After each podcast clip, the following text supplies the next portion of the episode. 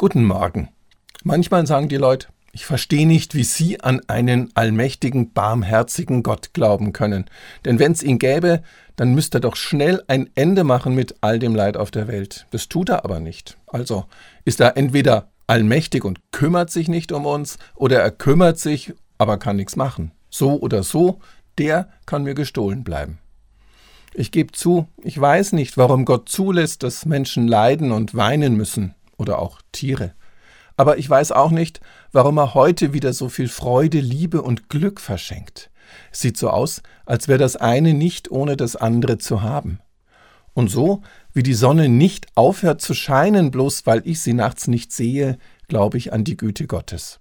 Wenn die jetzt bei mir nicht scheint, dann ganz bestimmt an einer anderen Stelle, wo sie auch gebraucht wird. Vielleicht nur ein Haus weiter in derselben Straße. Das glaube ich ganz sicher. Und ihr? Bis morgen.